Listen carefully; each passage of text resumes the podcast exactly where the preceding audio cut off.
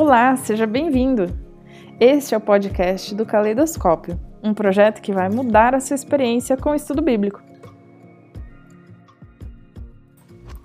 João e os símbolos. Neste post, vamos lidar com uma das palavras mais importantes de todo o Apocalipse. Ela se encontra logo no primeiro versículo e nos fornece o maior princípio de interpretação dos escritos de João que servirá para nos ajudar no estudo e no entendimento do livro.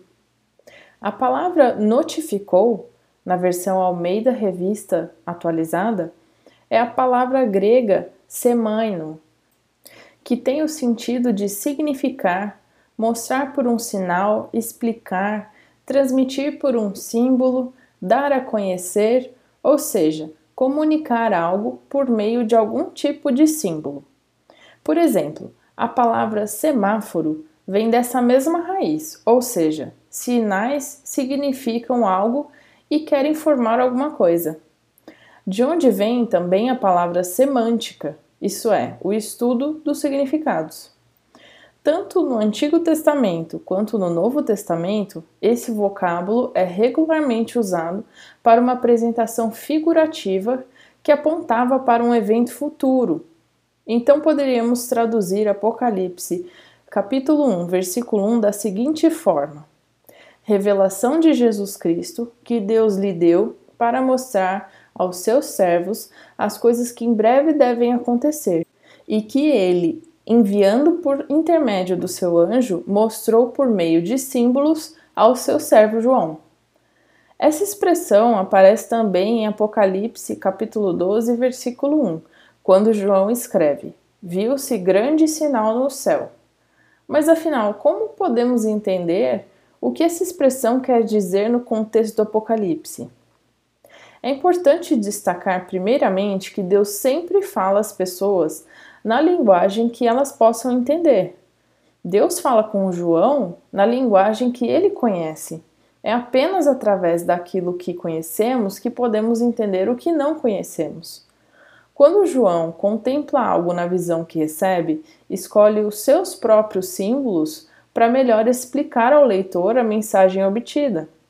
Além disso, quando Jesus veio e revelou o conteúdo do livro de Apocalipse e João, o que João viu não foi algo literal, mas foi revelado por meio de símbolos, ou seja, coisas reais foram mostradas a ele por meio de símbolos. No entanto, dizer que o Apocalipse é um livro simbólico não significa que a sua linguagem seja abstrata, mas sim pictórica, ou seja, ilustrada e representativa. É fundamental para o estudioso do Apocalipse assimilar o conceito de linguagem simbólica do livro, pois muito da dificuldade de entender provém da falta de compreensão desse fundamento. Para ajudar nessa jornada, listamos três princípios essenciais para entender melhor a linguagem simbólica do Apocalipse. O primeiro, a Bíblia é um livro que deve ser interpretado literalmente, a menos que o texto indique claramente que o significado simbólico é pretendido. Porém, no Apocalipse, esse princípio é exatamente o oposto.